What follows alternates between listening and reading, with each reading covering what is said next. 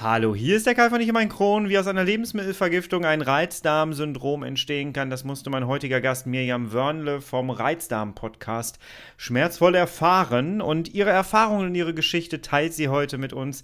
Und bleibt dran, das wird sehr spannend. Wir hören uns auf der anderen Seite des Intros. Ich freue mich auf dich. Bis gleich.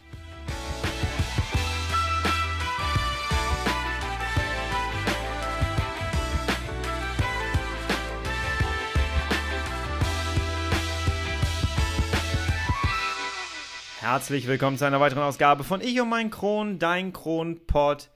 Hi. Schönen guten Tag. Ich hoffe, du bist schubfrei. Ich hoffe, du bist schmerzfrei. Ich hoffe, du hast keinerlei Beschwerden und kannst den schönen Sommer genießen, denn draußen ist es wirklich warm und es ist wirklich richtig schön. Jawohl. Die Sommerferien sind auch noch nicht überall zu Ende und dementsprechend gehe ich jetzt davon aus, dass du dir gerade irgendwie eine schöne Zeit machst und ich gönne sie dir von Herzen. Jawohl. Wir machen hier weiter mit unserem Podcast und heute habe ich einen ganz besonderen Gast und ich freue mich, dass sie äh, hier dazu gekommen ist und zwar die Mirjam. Die Mirjam kennt ihr vielleicht vom Reizdarm Podcast. Da erzählt sie ihre gesamte Geschichte und heute erzählt sie sie auch mal in Auszügen hier und wir unterhalten uns. Wir haben eine Doppelfolge Folge produziert. Heute geht es um ihre Geschichte. Nächste Woche hörst du Mirjam nochmal hier auf meinem Kanal. Und da geht es dann um die Dünndarm-Fehlbesiedlung und was man da tun kann, wie man die erkennen kann. Sehr, sehr spannend. Mirjam ist Journalistin und äh, arbeitet beim öffentlich-rechtlichen. Und ja, sie erzählt, wie sie selber auch auf Recherche gegangen ist über ihre Symptome und was sie dabei rausgefunden hat und ja, was das für ihre eigene Situation bedeutet hat. Und deswegen, wir reden jetzt hier gar nicht lange drum rum. Wir begrüßen direkt Mirjam. Ich wünsche euch viel Spaß bei dem Gespräch. Bleibt unbedingt dran und hört euch das an. Es ist, glaube ich, recht inspirierend für jeden. Tough times never last, but tough people too.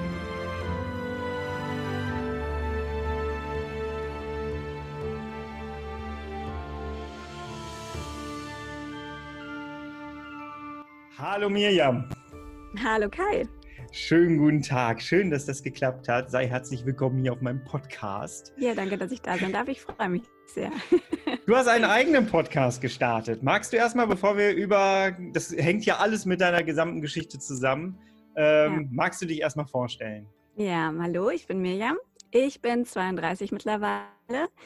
Ich bin im echten Leben äh, Journalistin, arbeite für einen Radiosender in erster Linie und ähm, ja, habe, weil ich selber irgendwann die Diagnose Reizdarmsyndrom bekommen habe und also meinen Weg rausgefunden habe, gedacht, diese ganzen Infos, die ich gesammelt habe, das ganze Wissen, meine Erfahrungen, meine Erlebnisse, die ähm, liegen da jetzt so brach in mir und die möchte ich irgendwie weitergeben. Und deswegen habe ich diesen Podcast, der heißt ähm, Reizdarm Podcast, gestartet.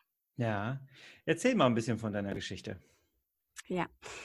Also meine Geschichte hat angefangen so, also dass es wirklich mir bewusst wurde, dass ich ein Problem habe vor zweieinhalb Jahren.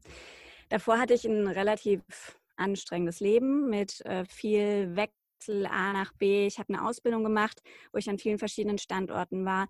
Ich habe eine Fernbeziehung geführt, für die ich jedes Wochenende so 300 Kilometer gefahren bin, wenn es hochkam. Und also One Way tatsächlich. Also ich saß wirklich jeden Freitagabend lang im Auto, jeden Sonntagabend und für mich war das aber normal, wenn mich jemand gefragt hat, ist es dir nicht so stressig und pass auf dich auf gesagt hat, dann habe ich immer gesagt, so ist es halt und es ist für mich okay. Okay. Und dann kam ich aber ähm, in so eine Phase, da ging es mir immer schlechter, also auch psychisch tatsächlich. Ich war einfach sehr gestresst. Ich hatte auf der Arbeit viel Stress. Ich hatte in meiner damaligen Wohnsituation, wo ich dann längerfristig an einem Ort gewohnt habe, mit meiner WG-Mitbewohnerin sehr viel Ärger. Und da habe ich schon gemerkt, es geht mir nicht so richtig gut, aber es war noch nicht so der Punkt erreicht, wo ich gedacht habe, ich muss was tun. Der kam dann tatsächlich erst, nachdem ich eine Lebensmittelvergiftung hatte und mich ähm, wirklich monatelang, also das waren, glaube ich, drei Monate, bis ich letztlich zum Arzt gegangen bin. In der Zeit habe ich mich einfach die ganze Zeit mit Magen-Darm-Beschwerden rumgeschlagen und es wurde immer schlimmer. Ich hatte das Gefühl, ich vertrage gar nichts mehr, ich kann gar nichts mehr essen, es ging, ging, mir immer schlecht, ich war immer müde, ich war immer abgeschlagen, ich habe Gelenkschmerzen bekommen, ich habe Hautprobleme bekommen, ich habe massiv Haarausfall bekommen. Also es war tatsächlich nicht nur der Magen-Darm-Bereich, sondern wirklich ganz viel, was irgendwie noch damit zusammenhing, was dann auch schief lief. Genau. Dann bin ich zum Arzt Und dann hat meine Ärztin erstmal mir immerhin zugehört und hat aber gemeint, so, das klingt für sie nach einem Reizdarm und hat mir Probiotika verschrieben. Hm. Und genau, die habe ich erst auch genommen und dann ging es mir auch erstmal besser. 30 Tage habe ich die genommen, das weiß ich noch. Ein Päckchen und dann habe ich die aber abgesetzt, weil ich gedacht habe, na jetzt nach 30 Tagen, das wird ja wohl reichen. Und dann kamen die Beschwerden massiv zurück. Und zwar tatsächlich noch viel schlimmer als vorher. Okay. Und dann war ich wieder bei ihr und dann das gleiche Spiel, jetzt nehmen sie es nochmal länger. Und dann war ich aber an so einem Punkt, da haben die mir nicht mehr geholfen. Und ähm, wie gesagt, es wurde immer massiver. Die Beschwerden wurden auch immer mehr. Ich konnte mich nicht mehr konzentrieren. Und ähm, ja, die Gelenkschmerzen wurden immer schlimmer. Anfangs waren die nur in den Knien, dann gingen die wirklich so in den restlichen Körper. Ich habe Muskelschmerzen bekommen. Ja und hatte auch einfach überhaupt keine Lust mehr, privat irgendwas zu unternehmen. Ich habe Vollzeit gearbeitet und habe wirklich so gemerkt, sobald ich zu Hause bin, auch am Wochenende, ich bin einfach nur noch platt und will schlafen. Mhm. Äh, du hattest in deinem Podcast, da habe ich zum ersten Mal den Begriff so gehört, ähm, mit dieser Konzentrationsschwäche. Du hast das ja. so in deinem Podcast beschrieben, dass, dass der Kopf so ein bisschen wie benebelt ist. Genau, wie ein Watte. Brain Fog. Ja, das war's, genau, genau. das war's. Ähm, das war ein, einer der Momente in deinem Podcast, wo ich gemerkt habe, so, hey, dafür gibt es einen Begriff. okay. ähm, weil natürlich kenne ich die Situation auch sehr. Das ist, ähm, wir reden ja im nächsten Podcast einmal über die Dünndarm-Fehlbesiedlung. Ja. Ähm, und das hat ja auch ganz massiv was damit zu tun. Ne? Ja. Ähm, sehr, sehr spannendes Thema, kommen wir auf jeden Fall noch drauf. Bei dir war ausschlaggebender Punkt, das erzählst du auch in deinem Podcast, ähm, die Lebensmittelvergiftung. War genau. das jetzt für dich der ausschlaggebende Punkt für den Reizdarm oder war das jetzt so der Punkt, ähm, wo du gesagt hast, okay, jetzt muss ich tatsächlich, jetzt kommt das noch oben drauf und mhm. jetzt muss ich was tun? Ich würde sagen, rückblickend, mir ging es in der Zeit davor vom Darm her schon schlecht. Ich habe ähm, immer zum Beispiel, wenn ich Kaffee mit Milch getrunken habe, gemerkt, dass es mir gar nicht gut geht. Aber ich habe dem nicht so Beachtung geschenkt. Ich habe halt gedacht, dass mein Kaffee mit Milch, den trinke ich gerne und wenn es mir danach ein bisschen durchräumt, dann ist es halt so. Mhm. Das war für mich irgendwie nicht so ein Thema. Ich habe das nicht wirklich als, ne, als ein Problem wahrgenommen. Aber rückblickend muss ich sagen, ich glaube, ich habe einfach davor meinem gesamten Verdauungssystem schon ganz viel Schlechtes getan. Ich habe sehr unregelmäßig gegessen, sehr viel Süßkram. Ich habe sehr viel so kantinenfettiges Essen gegessen. Ich war abends einfach zu faul für mich selber zu kochen und habe dann das, weiß ich nicht, irgendwie Brot aus dem Supermarkt mit irgendwie einem Käse drauf oder so halt mir noch reingeschoben. Also weit, weit entfernt von dem, was man sagt, das ist gesunde Ernährung oder das, was ich heute als gesunde Ernährung bezeichnen würde. Plus dieser Stress leider. eben. Ja, genau. Und ja. deswegen, also ein Problem hatte ich sicher schon davor, aber es war nicht so massiv und durch die Lebensmittelvergiftung kam tatsächlich dann das, da bin ich mir sehr sicher, dass das der Auslöser war, diese Dünndarmfehlbesiedlung eben. Und die war dann halt so massiv, dass mein Körper gesagt hat, das, so geht das nicht weiter. Hm. Ähm, du hast dann richtig, das erzählst du auch in dem Podcast, ähm, richtig für dich selber eingestanden. Du bist Journalistin. Man hört sehr raus bei deinem Podcast, dass du dann massiv recherchiert hast. Investigativ. ja, richtig. für dich selbst. Genau. ähm, ja, wie ging das dann weiter? Also äh, man hörte nämlich schon so ein bisschen bei dir raus, dass äh, du ein bisschen hilflos warst am Anfang, mhm. dich dann selber so ähm, eingelesen und eingearbeitet hast in die Materie. Und ähm, mhm. du bist dann tatsächlich ähm, mit klaren Zielvorstellungen, was ein Medikament angeht, an deine Ärzte herangetreten, ne? Genau. Ich hatte erstmal tatsächlich dann, also meine Hausärztin hat mich dann irgendwann mal zur Spiegelung Magen und Darm ähm, geschickt, tatsächlich.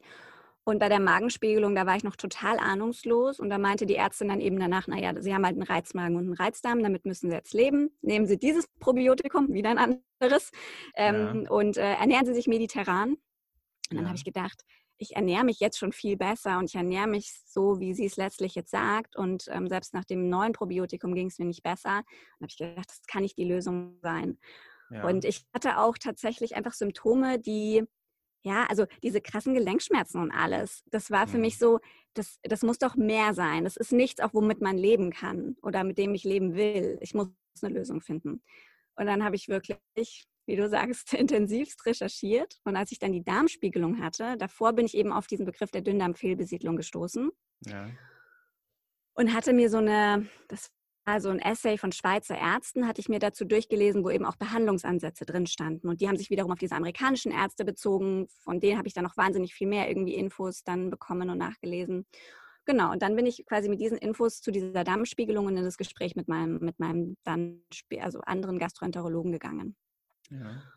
Und der war, muss man echt sagen, eigentlich engagiert, aber hatte, der wusste zu wenig darüber. Der hat dann sogar direkt nach der Spiegelung gesagt, na kommen Sie, Frau Wörnle, da machen wir den Glukosetest auf Dünndarmfehlbesiedlung. Mhm. Und dann habe ich mir gedacht, super, der testet mich jetzt mit einem Atemtest. Das ist genau das, was ich will. Und dann haben wir den gemacht und er hat mir davor schon gesagt, es kann aber sein, dass Sie das trotzdem haben, aber dass der Test das nicht anzeigt. Und das ist absolut richtig, weil ähm, es gibt verschiedene Testsubstanzen. Man testet idealerweise eher mit Laktulose, weil das vom Körper nicht aufgenommen wird. Das heißt, du kannst den ganzen Dünndarm abbilden mit allen Bakterien, auch Dickdarm, die da drinnen sind. Die Glucose wird oben aufgenommen, Dünndarm. Das heißt, du erwischst nur die Bakterien, die da oben sitzen. Und oft sitzt eine Fehlbesiedlung sehr weit unten. Mhm. Und das war aber schon mal super, dass, weil ich gemerkt habe, da ist ein Engagement da. Das hat mir irgendwie schon mal total gut getan, weil er der Erste war, wo ich das Gefühl hatte, ne, der nimmt mich jetzt ernst mit meinen Problemen. Dann haben wir den Test gemacht, wie gesagt, der war negativ. Und ähm, dann habe ich zu ihm gesagt, bitte, bitte, bitte, lassen Sie mich was ausprobieren, weil in diesem Essay von den Schweizer Ärzten stand zum Beispiel auch, man kann auch eine Diagnose stellen, ein Antibiotikum gibt ein bestimmtes. Wenn das anschlägt, kann man sehr sicher davon ausgehen, dass es eine Dünndarmfehlbesiedlung ist. Okay. Das habe ich ihm dann vorgeschlagen und dann hat er gesagt, naja, das Antibiotikum, das Sie vorschlagen, das ist mir nicht breit genug, ich gebe Ihnen ein anderes. Ja. Und ähm, in dem Moment habe ich mir gedacht, naja, komm, jetzt er kommt dir schon so weit entgegen mit allem, jetzt machst du das. Ne? Und dann mhm. habe ich mhm. das auch genommen und es ging mir auch tatsächlich viel, viel besser. Das war wirklich Wahnsinn. Er hat es mir allerdings nicht lang genug verschrieben. Also man kann das verschreiben. Man verschreibt für bestimmte Fehlbesiedlungen wieder verschiedene Antibiotika. Er hat mir eines verschrieben, das letztlich auch gezeigt hat, dass ich verschiedene Fehlbesiedlungen hatte. Ähm, und deswegen habe ich auch darauf angesprochen. Mhm. Er hat es mir aber nicht lang genug verschrieben. Es müssten eigentlich 14 Tage sein. Es war eine Woche und ich habe nach dieser Woche angerufen und habe gesagt, es geht mir jetzt so viel besser. Aber ich hatte es da, glaube ich, ein oder zwei Tage schon nicht mehr genommen, weil ich einfach fertig war mit der Dosis. Und dann habe ich zu ihm gesagt, es ist jetzt sofort, also es ist wiedergekommen. Ich brauche mhm. diese 14 Tage. Und dann hat er gesagt, nee, das macht er nicht. Okay. Er verschreibt mir das nicht länger. Das war schlimm für mich. Ja. Das glaube ich, das glaube ich. Und dann? Dann hat er mir was anderes verschrieben und zwar ein Präbiotikum, also letztlich etwas, was Bakterien füttert. Und der Gedanke war auch gar nicht so schlecht, weil er wollte meine guten Bakterien unterstützen. Ja. Und das hat, dafür, das hat dazu geführt, dass ich die schlimmste Nacht meines Lebens hatte in dieser Zeit. Ich hatte einen Bauch, der ist aufgebläht. Ich sah wirklich aus wie kurz vor der Entbindung. Ich weiß noch, mein Mann hat damals gesagt, er hat sowas noch nie gesehen und er hat in dem Moment erst so richtig begriffen, was mein Problem ist, weil ein bisschen aufgebläht ist ja jeder mal. Mhm. Aber so einen Bauch hat er noch nie gesehen. Und es war wahnsinnig schmerzhaft. Das, das glaube ich mhm. sofort. Das glaube ich sofort. Ja. Und dann hast du, äh, du, kann, du hast in deinem Podcast erzählt, du hast einen, ähm, du hast einen befreundeten Arzt und äh, ja. auf den bist du dann zugegangen und der hat dir letztendlich genau. das Ganze verschrieben. Ne? Genau. Ihr findet den Podcast unter dieser Folge hier verlinkt. Hört da unbedingt rein. Es ist super spannend erzählt, auf jeden Fall. Ähm, ich möchte sogar gerne so ein bisschen den Bogen ähm, rübernehmen zu äh, Morbus Crohn und CED-Erkrankungen. Denn ähm, es ist so, dass ähm, so als ich mit diesem Podcast hier angefangen habe, kamen so die ersten Stimmen von wegen, kannst du auch so ein bisschen Reizdarm mit reinnehmen in deinen Podcast, weil irgendwie gehört das ja so mit dazu. Mhm. Und ich habe festgestellt mit äh, Menschen, die ich hier so gesprochen habe, dass das Thema Reizdarm für Leute mit Morbus Crohn oder Colitis ulcerosa ist meistens ein Thema, äh, was mit so einer Fehldiagnose zusammenhängt. Ja. Weil ich kenne das selber von mir. Ich wurde sehr oft abgestempelt mit mhm. dem Thema, hier hast Reizdarm, musst du leider mit leben. Du hast das gerade so schön gesagt, den Satz habe ich so oft gehört ja. im Vorfeld. Und letztendlich war das für den Arzt immer oder für die Ärzte, die ich erlebt habe, immer so das Ende der ganzen Geschichte. Und ich musste mhm. mir zum, ich musste zum neuen Arzt gehen und irgendwann kam dann halt Morbus Crohn raus. Mhm. Und ich kriege immer mit, dass das äh, bei vielen Menschen genauso ähnlich ist. Dabei ist das, das habe ich bei deinem Podcast sehr gemerkt und auch schon in der Unterhaltung mit Priscilla, ähm, dass die Diagnosen sehr ähnlich sind. Du hast gerade Gelenkschmerzen genannt, Blähungen genannt das ist all das, was wir ja auch kennen, diese Konzentrationsgeschichte. Mhm. Klar, wir haben ja alle die gleichen Darmfehlbesiedlung wahrscheinlich auch. Mhm. Ähm, wie würdest du mit deiner Erfahrung jetzt ähm, ja, wie würdest du Menschen, was würdest du Menschen raten, die in so eine Sackgasse gekommen sind? Du hast sehr stark ähm, recherchiert, jetzt ist nicht jeder Journalist da draußen, aber was könntest du jemandem so mit an die Hand geben, der das Gefühl hat, hm, das passt irgendwie noch nicht so von der Diagnose hm. her? Ja. Ich glaube, es ist schwer, da so allgemeingültig was mitzugeben, aber ich glaube, mhm. nicht aufzugeben ist so der eine Punkt und nicht nachzulassen. Ähm, also ich war auch bei verschiedensten Ärzten und ich habe mir immer gedacht, es muss irgendwie eine Lösung geben. Also ich komme, mein Vater ist Arzt tatsächlich, hatte sogar Bio- und Medizin-Schwerpunkt im Studium. Das heißt, ich wusste irgendwie, es gibt biochemische Erklärungen für Dinge. Das, mhm. das passiert nicht, also das, ne, das hat eine Ursache und es passieren dann gewisse Dinge und in den meisten Fällen kann man die auch nochmal beeinflussen. Also ich habe mich einfach nicht damit zufrieden gegeben. Und gleichzeitig weiß ich aber auch, dass man sich so wahnsinnig erschöpft fühlt. Und das ist so das Schwierigste, da dann tatsächlich nochmal durchzu sich durchzukämpfen. Und ich glaube, es hilft total, wenn man jemand an seiner Seite hat, der einfach nur da ist und der einen darin bestärkt, nicht aufzugeben. Ja. Der daran glaubt, der genauso daran glaubt, dass es einem wieder besser gehen kann. Das ist, glaube ich, so ein bisschen der Punkt, weil wenn es einem selber dann mal so schlecht geht, dass man nicht mehr dran glaubt, ist da jemand, der sagt, doch, es wird dir besser gehen hm. und du wirst mhm. es schaffen. Und ich glaube, sobald man denkt, mit mir geht es zu Ende oder ne, es wird nicht mehr besser, ich glaube, wenn du davon irgendwann überzeugt bist und dieses, dieses negative Mindset hast, dann kommst du halt super schwer wieder raus. Und so esoterisch das klingt, aber ich glaube, so ist es einfach, ja. Ja, also ähm, ich, habe, ich habe eine Rückmeldung bekommen, äh, wo jemand gesagt hat, es klingt bei mir immer so ein bisschen mit, äh, schwingt so eine kleine Sache mit drin, dass ich äh, so, so wie so, dass ich so gegen Ärzte schieße zwischendurch. Das ja. will ich nie, das meine ich ja. auch nie. Mir geht es vor allem immer darum, dass, ähm, dass ich ähm, mittlerweile wirklich, hätte ich vorher selbst, ich selbst für mich eingestanden, ähm, so wie du jetzt gerade sagst, ne, man weiß ja, dass es einem nicht gut geht. Und ähm, ja, dann wäre ich, glaube ich, ein bisschen weitergekommen und schneller ans Ziel gekommen. Und ähm, ich glaube, das ist eigentlich eher das, was ich ganz gerne vermitteln möchte. So dieses Steh für dich selber ein. Ja. Ähm, du selber weißt, wie es dir gerade geht. Und du selber hast immer ein Gefühl, ist das jetzt die richtige Lösung, die ich präsentiert bekommen habe oder nicht? Wir haben nur irgendwie ja. darauf, wir haben verlernt, irgendwie darauf zu hören, finde ich. Absolut. Es ist total spannend, dass du das sagst, weil ich hatte das auch. Das ist auch das, was ich meinte, so ein bisschen vorhin mit dem, ich habe meinen Kaffee mit Milch getrunken, danach hat es mich durchgeräumt. Ich habe gedacht, so ist das halt. Nee, genau. Mein Körper hat eigentlich gesagt, ich möchte das nicht. Ja. Und ich habe das echt erst wieder gelernt und ich war, ähm, ich hatte auch einige Termine bei einer ganz tollen Osteopathin und die hat wirklich so nach, nach, ähm, nach dem Termin zu mir gesagt, sie haben eine ganz tolle Körperwahrnehmung. Und dann habe ich gesagt, ja, aber das habe ich erst durch die Erkrankung gelernt. Ich hatte das früher gar nicht. Ich habe mhm. ich meinen Körper nicht wahrgenommen. Und das ist echt was absolut, da bin ich total bei dir, ja. Das ist, äh, ja, das ist deswegen, ich hatte jetzt vor eine, einiger Zeit noch eine, vor ein paar Tagen habe ich noch so, eine, so, eine, äh, so ein Gespräch gehabt, wo ich dann auch darauf angesprochen wurde, dass das ja so eine Schwäche sei, meine CED, wie ich mit meiner Schwäche mhm. umgehe im normalen Alltag. Wo ja. ich dann irgendwie so, Nee, das ist keine Schwäche. Eigentlich ja. sehe ich mittlerweile sehe ich meine, mein Morbus Crohn als Stärke an, weil ich genau mhm. diese Verbindung zu meinem Körper habe, die ich früher nie hatte. Ich habe mich genauso ernährt wie du. Ja. und, äh, wie, wie, wahrscheinlich 90 Prozent aller Menschen in, in so Deutschland und vielen anderen Industrienationen, ja. Genau, so ist es. Ne? Und der Körper hat immer wieder so Signale gesendet und ich habe sie nicht wahrgenommen, wollte sie weghaben, war ja unangenehm. Und äh, ich sehe das immer so, der Körper gewinnt am Ende und holt ja. sich die Aufmerksamkeit, die er gerne hätte. Und irgendwann ist es dann halt so. Ne?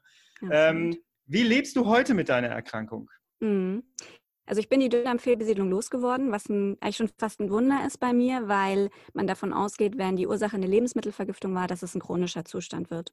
Ja. Ich kann nicht so genau sagen, warum es bei mir funktioniert hat, aber ich habe verschiedene Runden gemacht. Also ich habe diese Runden mit den beiden Antibiotika eben gemacht und ich habe danach nochmal eine pflanzliche Runde gemacht mit pflanzlichen Präparaten. Mhm. Ich habe wahrscheinlich damit Stück für Stück die Bakterien immer weiter reduziert und bin sie irgendwann losgeworden. Plus ich habe zum Beispiel eben bei der Osteo Osteopathin ähm, gewisse Verwachsungen lösen lassen, die in meinem, in meinem Darmbereich waren. Es kann sein, dass das die Lösung war, weil das einfach schon wieder mehr Bewegung reingebracht hat. Aber das kann ich nicht sicher sagen. Ich kenne ganz viele, die machen all diese Runden, sehe ich in irgendwelchen Foren und Facebook-Gruppen, die machen all diese Runden und die kriegen das nicht los. Das mhm. ist das große Problem. Was ich aber immer noch habe, ist, ich bin einfach extrem empfindlich im Magen-Darm-Bereich. Ich schätze mal ungefähr so wie auch vor der Zeit, nur da habe ich es halt ignoriert, jetzt achte ich drauf. Ja. ich bin eigentlich symptomfrei. Also mir geht es hervorragend. Ich habe keinerlei Einschränkungen. Ähm, ich esse gewisse Dinge nicht mehr. Ich ernähre mich seit dieser ganzen Geschichte vegan, ja. weil ich es für das Sinnvollste halte und das Gesündeste. Und ich reiche dir meine Hand. ich reiche sie dir auch. genau, also Zucker, Gluten versuche ich so gut es geht zu vermeiden. Und ähm, ja, Dinge, wo ich weiß, einfach, die habe ich noch nie gut vertragen, die blähen mich sehr auf. Die lasse ich weg oder esse die halt echt nur in Maßen. Ja. Fühlst du dich von deinem Umfeld, ähm, auch von deinen Ärzten, ernst genommen mit deiner Erkrankung? Weil Reizdarm, das habe ich ja vorhin so anklingen lassen, ja. darauf wollte ich gerne jetzt nochmal drauf zurückspringen, mhm. ist gerade, finde ich, so eine kleine Modekrankheit. Wie Burnout ist ja. auch eine ernsthafte Krankheit, aber ja. wird eigentlich gerne so äh, als Modekrankheit, ich weiß nicht, wie ich es beschreiben soll, ne? aber ich glaube, du weißt, was ich meine. Fühlst du dich ernst genommen? Ganz unterschiedlich. Also dieser zweite Gastroenterologe, bei dem habe ich mich ernst genommen gefühlt, aber ich hatte das Gefühl, äh, der weiß diese Sachen einfach nicht. Und ich, da kann man, also klar wünscht man sich das, dass der Arzt der Experte ist, aber ich glaube, bei wirklich speziellen Sachen kann man da vielleicht nur bedingt drauf zählen und dann muss man auch gewisse Informationen vielleicht an ihn herantragen, mhm. damit man Hilfe bekommt. Von ihm habe ich mich ernst genommen gefühlt, aber ich hatte das Gefühl, er weiß einfach nicht weiter. Von meiner Hausärztin äh, fühle ich mich ernst genommen, seit ich Lösungen für meine Probleme gefunden habe, lustigerweise. Ich okay. habe ihr dann nochmal, um nochmal ein Rezept für die Osteopathie zu holen. Und dann äh, meinte sie so, klopft sie so meinen Bauch ab und sagt, da ist gar keine Luft drin. Und sag ich so, ja, nee, da ist keine Luft drin. und dann sagt sie, wie haben Sie das denn geschafft? Und dann habe ich ihr so ein bisschen erzählt und meinte sie, das ist ja toll. und da hatte ich das Gefühl, ja, jetzt nimmt sie mich, also sie nimmt mich da jetzt schon ernst. Aber eben auch tatsächlich, weil ich die Lösung für mich gefunden habe, ja. Okay. Aber sonst, ja, ich habe beides erlebt. Ne? Also ähm, mit, nur mit Ärzten hätte ich wahrscheinlich keine Lösung für mein Problem gefunden. So ist es einfach. Aber ich habe schon auch Ernst, äh, Ärzte erlebt, die prinzipiell mir das Gefühl gegeben haben, sie, sie nehmen mich ernst, ja. Ja. Äh, dein persönliches Umfeld, wie ist das da? Mhm. Ähm, mein Mann, total, aber der hat selber unter einer chronischen oder leidet selber unter einer chronischen Erkrankung. Das heißt, der ist da sowieso sehr sensibel und war mir immer die größte Unterstützung. Das war für mich tatsächlich so die Person, die immer daran geglaubt hat, dass es mir besser gehen wird. Das, ohne ihn hätte ich das wahrscheinlich so nicht geschafft. Und der musste natürlich auch viel zurückstecken. Mhm. Ähm, dann meine Familie, mein Vater zum Beispiel, der ist selber auch Arzt und der für den war es, glaube ich, schwer, weil er das Gefühl hatte, er kann mir nicht helfen. Der hat sich dann extrem so rausgezogen, hatte ich das Gefühl. Und ich glaube, das war für ihn nicht leicht. Aber meine Mutter und auch meine Schwester und so, ich hatte, hatte ich immer das vollste Verständnis. Auch ich war jetzt die letzten Tage dort und ich bereite mein Essen halt dann immer selber zu. es wird dann halt auch netterweise das gekocht, was ich esse. Und das ist für die natürlich auch irgendwie speziell dann. Mhm. Aber da war auch jegliche Unterstützung der Freundeskreis tatsächlich auch, auch auf der Arbeit. Also ich muss sagen, ich hatte wirklich großes Glück, Klar kommt mal ein dummer Spruch, der aber gar nicht, der ist nicht böse gemeint, aber er ist verletzend, weil man halt mhm. einfach in so einer empfindlichen Situation ist und einfach so wahnsinnig angreifbar sich fühlt. Ja. Wie war das bei dir? Äh, ja, ähm, es ist so, dass am Anfang, ähm, ich habe ja eine ganz lange Geschichte hinter mir, wo ähm, keiner genau wusste, ich selber ja nicht wusste, was ich habe. Man hat immer nur gesehen, ähm, dass ich, oder man hat mitbekommen, dass ich immer Termine abgesagt habe. Man hat immer mitbekommen, dass ich äh, immer weniger wurde. Mhm. Und ähm, also das hat man mir schon angesehen, aber man wusste halt so nicht, was es ist. Ne? Ich habe sehr oft erlebt, dass ähm, Leute natürlich hinter meinem Rücken gesprochen haben und irgendwelche Gerüchte verbreitet haben, von der Krebserkrankung bis weiß ich nicht, mhm. was war alles dabei irgendwie. Ne? Aber das war alles, hörte alles auf, nachdem der Darmriss da war. Das ist mhm. einfach, der war dann äh, ganz klar, jeder hat mitbekommen, oh, scheiße, da war doch was. Mhm. Und ähm, seitdem ist es wirklich so, dass ich aber auch sehr offen mit meiner Erkrankung umgehe. Ähm, das ist einfach so, dass ich mit Sachen aufgeräumt habe, wie mich hat es sehr belastet, dass ich Termine nicht wahrnehmen konnte, dass ja. ich im letzten Augenblick immer Sachen mal absagen musste. Ja. Das war auch nach der Rückverlegung immer noch so und ist jetzt Gott sei Dank ein bisschen besser geworden. Ähm, aber ich habe es wirklich gemacht. Ich habe alle Leute zusammengetrommelt und habe denen allen gesagt: Passt auf, ich sage niemals ab, weil ich keinen Bock habe. Aber wenn ja. ich absage, ähm, dann habe ich tatsächlich was. Und äh, richtet immer euch darauf ein, dass ich absagen könnte. Seitdem das einmal ausgesprochen wurde, geht es mir und allen anderen, glaube ja. ich, auch perfekt damit. Ja? Mhm. Und da kann gar kein Missverständnis mehr auftauchen jetzt. Ich erinnere da immer mal wieder ein bisschen dran. Ähm, aber äh, ich glaube, dass Offenheit wirklich der Ab und Kommunikation damit dann auch der absolute ja. Schlüssel dafür ist. Da so bin ich mir auch. überzeugt. Absolut. Machst du das? das äh, Gehst du offen mit deiner Erkrankung um, auch bei der Arbeit? Ja. Ja, ja. Also ich bin nicht rumgelaufen und habe gesagt, übrigens, hallo, ich hatte dieses und jenes und äh, manchmal geht es mir vom Darm her nicht so gut. Ähm, aber ich habe so sehr gemerkt, weil Leute merken daran, dass ich mein Essen nochmal selber mitbringe und daran, was ich esse, merken sie, dass bei mir irgendwas anders ist. Und wenn sie dann fragen, erkläre ich es auch immer. Und ich habe gemerkt, wir saßen einmal zu sechs in der Küche und alle sechs dieser Personen hatten Nahrungsmittelunverträglichkeiten. Keiner von uns konnte alles essen. Ich habe einfach gemerkt, umso mehr du darüber sprichst, desto mehr wird auch klar, dass ein ja. Großteil der Bevölkerung Probleme damit hat.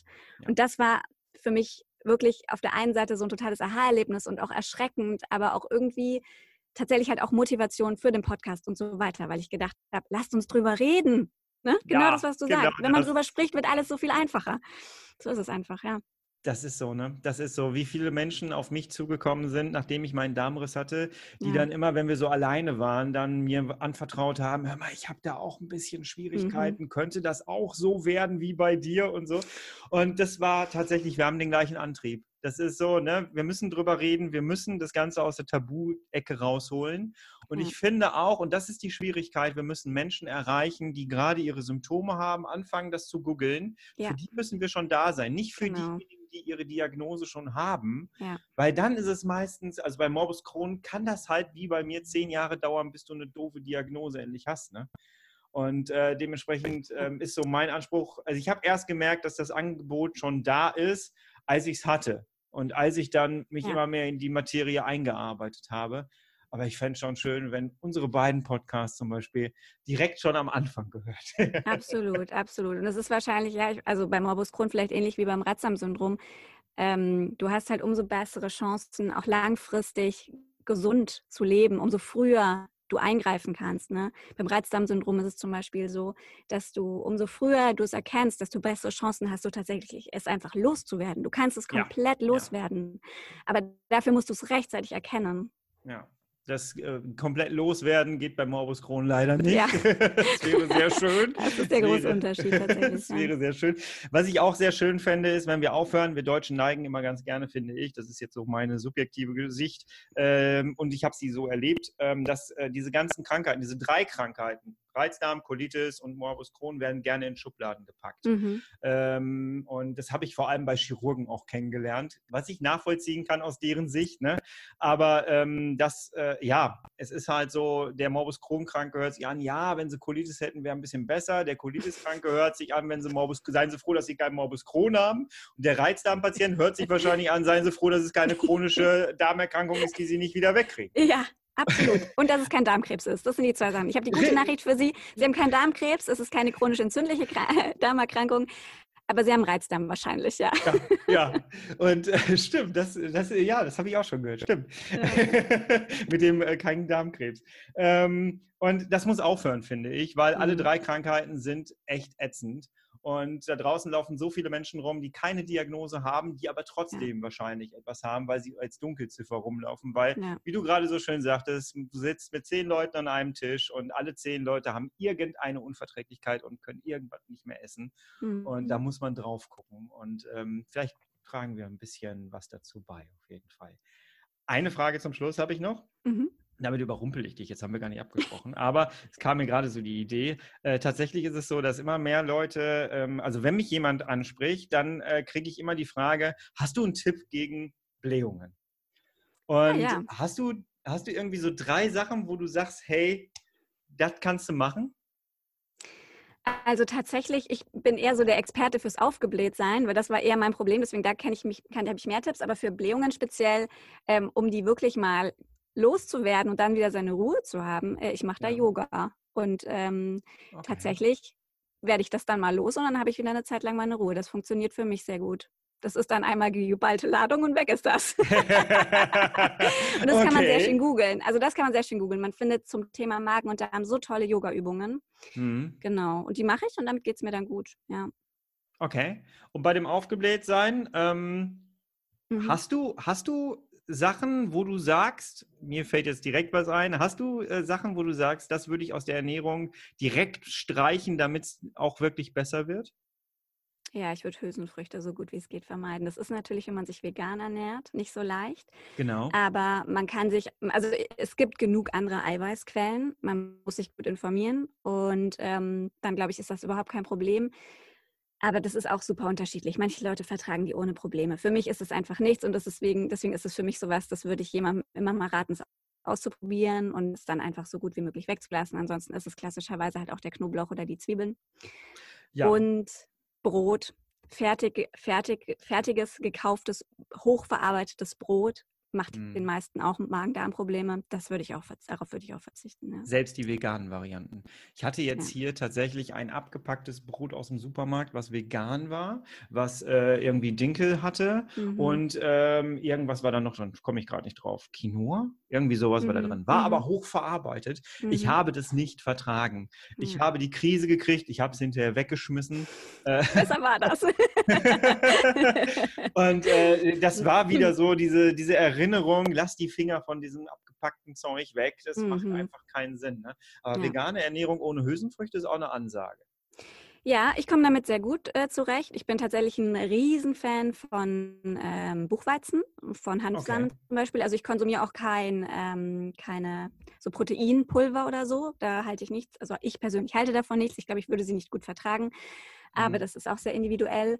Ähm, aber ich lasse regelmäßig meine Blutwerte checken und, ähm, und ich esse sehr viel Haferflocken. Also das ist wirklich mein Frühstück, ja, ist eine Eiweißbombe. Das sind die Haferflocken mit ähm, auch Leinsamen und so weiter, Hanfsamen, den, den Buchweizen, die gekeimten Buchweizenstückchen und damit bin ich äh, fein. Das ist, ja, das funktioniert für mich. Und sonst viel grünes Blattgemüse tatsächlich. Deswegen, ja. damit komme ich gut hin. Meine, meine Eiweißwerte sind 1A.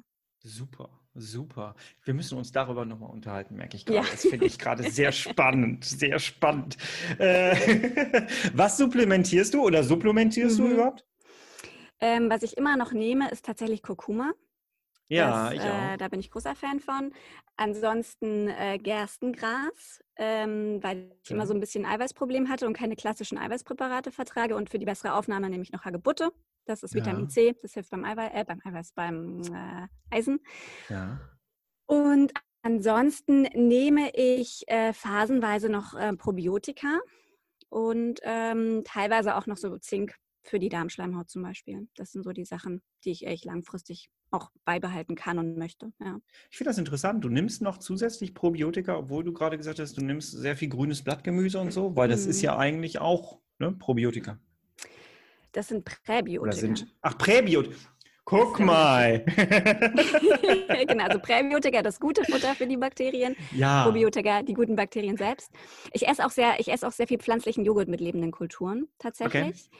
Ähm, ich esse auch viel Fermentiertes. Äh, ja. Äh, auch immer nur in Maßen, weil das natürlich auch irgendwie anstrengend sein kann für Magen und Darm.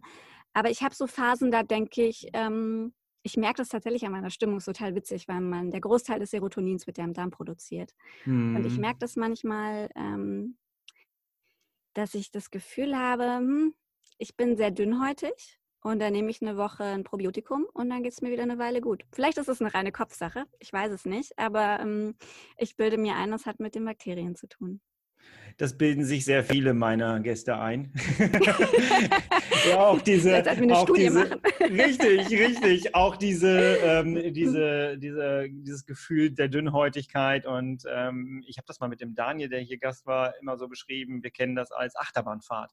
So alle drei, mhm. so drei mhm. Minuten lang geht es dir richtig gut und mhm. alles ist toll. Und mhm. dann fünf Minuten später, oh, alles ja. ist doof. Nachdem, wie der Körper gerade so drauf ist, ja. ist das manchmal echt ein bisschen nervig. Ja. Miriam, wir beide hören uns in der nächsten Woche schon wieder. Wir haben gesagt, wir machen noch ein Thema. Und ähm, bis hierhin erstmal herzlichen Dank. Das war sehr, sehr schön und sehr informativ. Wie heißt dein Podcast? Komm, mach mal ein bisschen Werbung.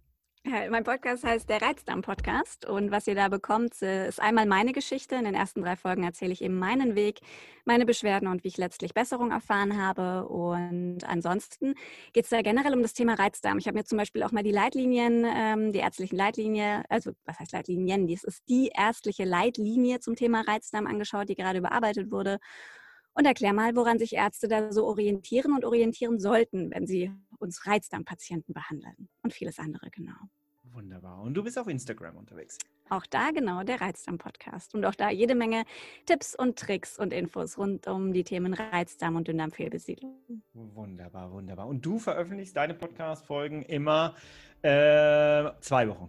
Alle zwei genau, Wochen. Jeden so also genau, jeden zweiten Sonntag kommt eine neue Folge online. Wunderbar. Und du bist auf allen Plattformen vertreten. Also Instagram und den, den Podcaster-Plattformen. Genau. genau, ja, Podcaster-Plattformen, das meine ich. ja, also genau. Spotify, genau. iTunes. Spotify, iTunes, da bin ich. Macht immer Spaß, alles aufzuzählen. Ich mache immer und so weiter. ich kenne mal gar nicht so viele, aber ich, ich sehe immer in meinen, in meinen Statistiken, dass Leute mich auch irgendwo anders finden. Das ist schön. Das ist interessant, ne? Mirjam, herzlichen Dank. Danke Wir dir. hören uns nächste Woche wieder. Bis dann. Bis dann, danke, tschüss.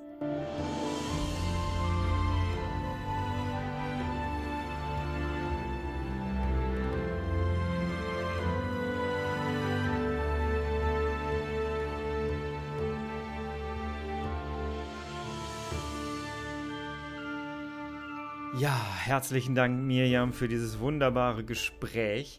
Wir äh, haben auch eine Folge aufgenommen auf Ihrem Podcast und deswegen, du findest alle relevanten Links unter dieser Podcast-Folge verlinkt. Klick da drauf, besuch Ihren Podcast, besuch Ihr Instagram ich würde mich sehr freuen, wenn wir in Zukunft noch mal ein paar Folgen aufnehmen werden. Wir haben schon über ein paar Themen gesprochen und es hat mir einfach sehr viel Spaß gemacht. Ich glaube, uns beiden hat das sehr viel Spaß gemacht, dass wir das mit Sicherheit noch mal produzieren werden und ich freue mich da schon sehr drauf. Mir ist nochmal wichtig am Ende zu sagen, dass aus meiner Sicht Schluss gemacht werden muss mit dem Schubladendenken. Wir haben mehrere Darmerkrankungen, die es gibt.